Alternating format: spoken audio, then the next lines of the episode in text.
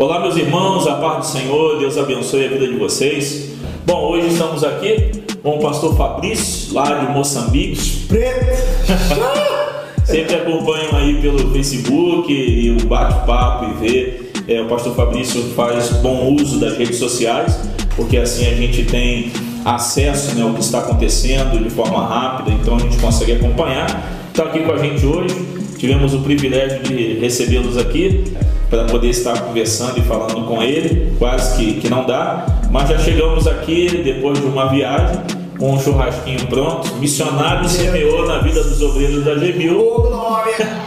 E realmente fomos abençoados com um churrasco abençoado e vamos aproveitar esse momento para bater um papo com vocês. Bom, pastor Fabrício, apesar de ter muita gente que já sabe mais ou menos é, quem é vocês, é bom se apresentar para aqueles que vão ver pela primeira vez, né? Quem é Fabrício, de onde é, de onde vem, qual é a terra? Nós estamos de outro país ali, bem aí, o Acre, né? É, brincadeiras à parte, sou o Fabrício, sou casado com a Glória. É, nós temos uma filha, Ana Vitória. É, estamos há 11, vamos fazer 11 anos de casado agora, dia 30 de janeiro. Estamos ali em Moçambique há 5 anos. Estamos ali desenvolvendo aquilo que já existia né, no projeto Moçambique. São quase 16, 17 anos que há de projeto ali. Nós estamos contribuindo ali com a nossa porção, né? A porção que o Senhor colocou sobre nós, é, desenvolvendo ali naquele projeto. Nós somos, eu sou de Manaus, nasci em Manaus, mas me considero acreano, porque passei a maior parte da minha vida lá. Então, eu sou bem, bem aí, pertinho. bem longe. E a Glória também é do Acre? Glória também é do Acre, de Cruzeiro do Sul, ela é do interior, né? Eu sempre morei na capital, ela é do interior, mas depois veio para a capital. E é interessante que a gente morava três quadras um do outro e nunca tinha se visto na vida. E um dia, quando ela estava voltando da igreja, na moto dela, eu na minha moto, aí ela disse: Você tá me seguindo? Aí eu disse: Não, eu moro bem aqui. Ela disse: Rapaz, eu também moro bem aqui. E aí foi uma, uma cristocidência, né? Aí já começa a bater papo. Já começou a bater papo, aquela coisa toda, e graças a Deus fluiu o mistério. E aí estamos casados aí, para a glória de Deus. Amém. E como foi a é, conversão e chamado, né? Como que, como que se. É porque, na verdade, uma coisa devia estar totalmente misturada com a outra. É. Né? Mas como que aconteceu essa questão da conversão e direcionamento de Deus para o que você tinha que fazer na sua vida? É, foi interessante que nós moramos em São Paulo cerca de oito anos, é, minha irmã tinha leucemia, e a gente não, não conhecia o Evangelho, minha família não era cristã, é, a gente frequentou todo tipo de segmento, tentando buscar uma, uma cura para minha irmã, e nunca encontramos resposta alguma, até que o meu pastor hoje, que é meu tio, ele foi na minha casa em São Paulo fazer um tratamento e foi a primeira vez que a gente ouviu o evangelho, mas a gente acabou caçoando, zombando dele, não deu crédito. Ele orava no pé da minha cama junto comigo e eu ficava dizendo, rapaz, esse cara é meio problemático, ele é maluco, fica orando, fala umas línguas complicadas. E passou, né? Depois de alguns anos, a minha mãe se converteu depois de três anos de muito sofrimento que eu, meu pai e minha irmã caía em cima dela, é, aí eu me converti. Foi interessante que eu fui tomar banho. Quando eu fui tomar banho, eu escutei uma voz: Hoje você vai para a igreja. Eu disse: É o quê, minha gente? O que está acontecendo aqui? Que igreja? Aí acabei que eu fui e no dia que eu fui, eu vi assim: era uma, uma igreja que tinha, era num ginásio, tinha mais 5 mil pessoas e todo mundo dançando, batendo palma. Disse: esses crentes têm tudo problema, minha gente, porque não é normal isso aqui não. E aí eu, naquele dia, assim, recebi Jesus. E aí comecei a buscar Deus, e aí eu tive a minha primeira experiência depois de uns seis meses. E nessa experiência Deus já liberou uma palavra profética para mim. E aí desde então sempre foi me mostrando nações, povos, países, mapas e sempre algumas setas de alguns países que eu já fui, alguns estados do Brasil que eu já fui, né? E foi assim que a gente foi desenvolvendo até chegar em Moçambique. Que benção. O pastor Fabrício está lá em Moçambique, né, desenvolvendo um bom trabalho lá, junto com, com outros missionários e outros que passaram lá também. E é, tem feito isso, né? a gente tem visto, é, além da pregação de estar, você tem que fazer de tudo, né? É, a gente conversa às vezes com pessoas que estão querendo se envolver com a missão. Aqui, um, quando alguém fala, poxa, eu quero ser um missionário, é, poderia passar um tempo para ver como que é a vida de missionário na base? Eu sempre falo, vem, fica alguns dias com a gente e sempre de forma proposital, que seja no dia quando a gente está fazendo alguma coisa. Manutenção. Aleluia. Aí vem alguns homens né, que, que vêm para cá, jovens, e quando chegam aqui, a gente vai pegar, vai trabalhar, enquanto você está batendo papo, falando do evangelho, falando das coisas, perguntando, quando que vai começar o estudo? A gente já está estudando, cara. Ah. Enquanto trabalha, tem discipulado. É né? E o campo missionário, se você não tem disposição, principalmente em contexto como de África, é, norte, nordeste do Brasil, sertão, se não tem disposição para meter a mão na massa, é, eu acho que ninguém nem vai querer ouvir ele, né? Um cara, uma pessoa que não quer trabalhar. Acaba se frustrando, né? Porque é, um conceito distorcido que a gente tem de que manifestar o reino é só pregando, dando estudo, né? é, dando palestras, ensinamentos ou numa cela, enfim. Mas acaba que é realmente isso, né? Lá, quando, enquanto a gente está trabalhando, a gente está conversando, enquanto está batendo um traço de massa, sentando bloco, aprendendo a soldar, eu, particularmente, sabia fazer poucas coisas nessa área né, de, de construção e tudo mais. Nunca tinha soldado na minha vida, nem sabia como fazer. E lá aprendi a soldar, estou aprendendo a sentar bloco, é, rebocar, tudo aí um pouco a gente está aprendendo e acaba que eles ficam, pessoas que nem são da igreja, que nós conhecemos lá, eles ficam admirados, eles dizem, poxa, vocês trabalham muito.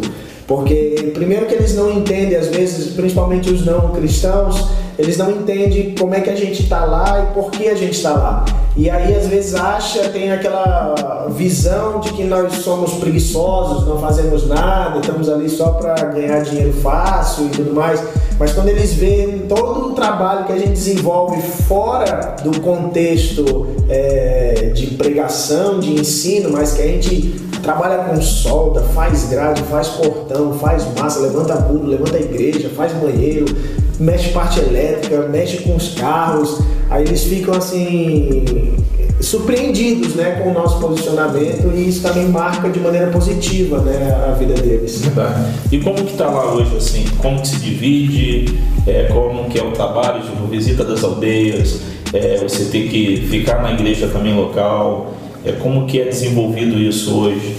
Então, hoje nós somos quatro famílias, né? Eu, Glória, com a Aninha, pastor Ezequias, Nilce com os meninos, eles têm três filhos, é, pastor Joel e a Mila e a Roseli. Então, hoje a Roseli está no Centro Infantil em Damialo, né, onde atende aproximadamente 100, 120 crianças. É, a missionária Mila e o pastor Joel estão pioneirando lá um projeto em Nampula para plantação de igreja e escolinha.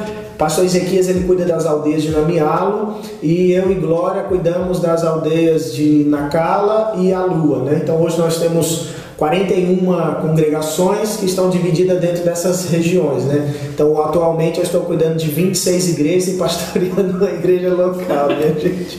Agora, explica isso, né? Porque a realidade daqui é quando fala 26 igrejas, tu tá bem, cara. É. é 26 igrejas bem. Como, que, como que são essas 26 igrejas? É, então, são igrejas nas aldeias, né? Então, geralmente, a região de Nacala é dividida em Nacala Velha e Chipene. Então, geralmente quando eu vou, eu faço um giro de visita de sete igrejas e depois eu faço mais sete, porque são localidades completamente diferentes e distantes uma da outra. Então, às vezes, para rodar 180 quilômetros com uma estrada de difícil acesso, eu gasto quatro horas. para fazer 180 quilômetros, eu gasto quatro horas, que foi até a estrada que eu capotei o carro aí há dois anos atrás. É, estrada bem complicada aí capotei o carro, mas então assim, então geralmente, dependendo do recurso que entra pro projeto, a gente entra duas ou mais vezes na, nas aldeias. Então, geralmente eu faço um giro de sete aldeias. Na região de Alua, que são mais próximas, eu faço as dez igrejas dentro de uma visita. Então eu passo três, quatro dias é, dormindo lá nas aldeias para fazer a visita e a igreja local de Nacala a gente pastoreia ela hoje, né, dando treinamento, capacitação, discipulado. Então, assim, são igrejas é, na aldeia não tem recurso, não tem rendimento, né? Às vezes eu olho quando eu estou entrando lá, pastor, eu fico pensando assim, Deus, mas como é que chegou o evangelho aqui para essas pessoas? Que você anda 200 quilômetros dentro do nada, não tem estrada, não tem nada, você vai abrindo o caminho literalmente com o carro, mas tem gente morando naquela localidade. Às vezes eu fico até sensibilizado, penso assim, como é que esse povo vive aqui? Não tem energia, não tem água, não tem, não tem absolutamente nada. Eles vivem do que eles plantam. Se vai dar plantação, eles têm o que comer. Se não, eles não têm o que comer. E, e eu fico pensando assim, a graça de Deus alcançando aquele povo que enviou no início alguns missionários que chegaram lá e hoje nós estamos dando seguimento, né? E isso é maravilhoso fazer parte de tudo isso aí. Então a realidade é, dos nossos projetos lá são essas, né? A distância, isso requer combustível, né? Porque o carro não vai sozinho. É, é um desafio, é um, um, não é a mesma realidade nossa não é igual ao nosso contexto. Então, a realidade dos obreiros que estão em África e todos eles que estão em África, né, não só a gente está falando de forma específica em Moçambique, Sim. porque a gente está com um obreiro que está em Moçambique, mas a realidade é que é, não é só estar lá. Você para andar, é. você precisa de recursos. Se os recursos não chegam, o missionário não consegue colocar combustível no carro para poder atender essas aldeias é, que estão distantes e que precisam realmente dessa ajuda e dessa cooperação. É, dessa vez é, é interessante falar isso. Uma vez eu postei na rede social, logo que o pastor Joel e a Mila chegaram, a gente fez um vídeo da chegada deles. Até saiu naquela página no, do Facebook, Coisas de Crente, né, que é uma página bem conhecida no meio cristão. E aí saiu e muita gente comentando aí um príncipe enviado dos céus disse, nossa, missionário com carro 4x4. Aí eu botei lá pra ele, entra lá na aldeia que eu entro com o carro mil. Entra é, com carro, Entra com o Uno lá dentro, entra com o Fiat Uno lá dentro, profeta. Pai, mas me deu vontade de abençoar muito a vida dele, né? Mas me comedi minhas palavras para não pecar, né? Mas então é, é uma realidade completamente diferente. Se nós não temos um carro 4x4, a gente não consegue andar. Então, por exemplo, nos últimos três meses a gente não conseguiu entrar nas aldeias, principalmente de Nacala Velha e Chipene, por conta da condição que está o nosso carro hoje. Por exemplo, o nosso carro já quebrou lá dentro comigo, 200 km no meio do nada, irmãos. E aí quase não entra estrangeiro lá. Então, para nós entrar lá e ficar lá, é, é um risco, é, porque nós somos um potencial alvo para ser assaltado, porque eles olham para nós, é estrangeiro, tem dinheiro. Então, um estrangeiro parado ali é, é como um frango dando sopa ali no dia de fome, né? Alguém vai querer pegar. Então, nesse dia eu quebrei lá, eu passei quase dois dias para ser resgatado. E eu só fui resgatado em dois dias porque o pastor Ezequias é mecânico. Então ele está lá e ele foi me resgatar. Se ele não estivesse lá, eu ia gastar pelo menos cinco dias para ser resgatado. Então é uma dificuldade. Nós temos que andar com os carros totalmente em dia, suspensão, motor, parte elétrica, hidráulica, mecânica, suspensão, porque senão nós saímos com um risco, um risco de quebrar, risco de sofrer um acidente, risco de estar tá lá 200 km no meio do nada, carro quebrar. Então é, a gente precisa de fato e verdade desse recurso para dar manutenção nos transportes, que é para a gente chegar até lá, construções, enfim. Há uma demanda muito grande, que há uma diferença daqui do Brasil, há uma diferença, por exemplo, das nossas igrejas na Europa, que a igreja consegue levantar um recursos para desenvolver alguma coisa. Nós lá somos extremamente carentes de uma injeção de recursos para a gente conseguir fazer. Porque o dízimo e oferta dos irmãos lá é mandioca, é milho, é ervilha, é feijão.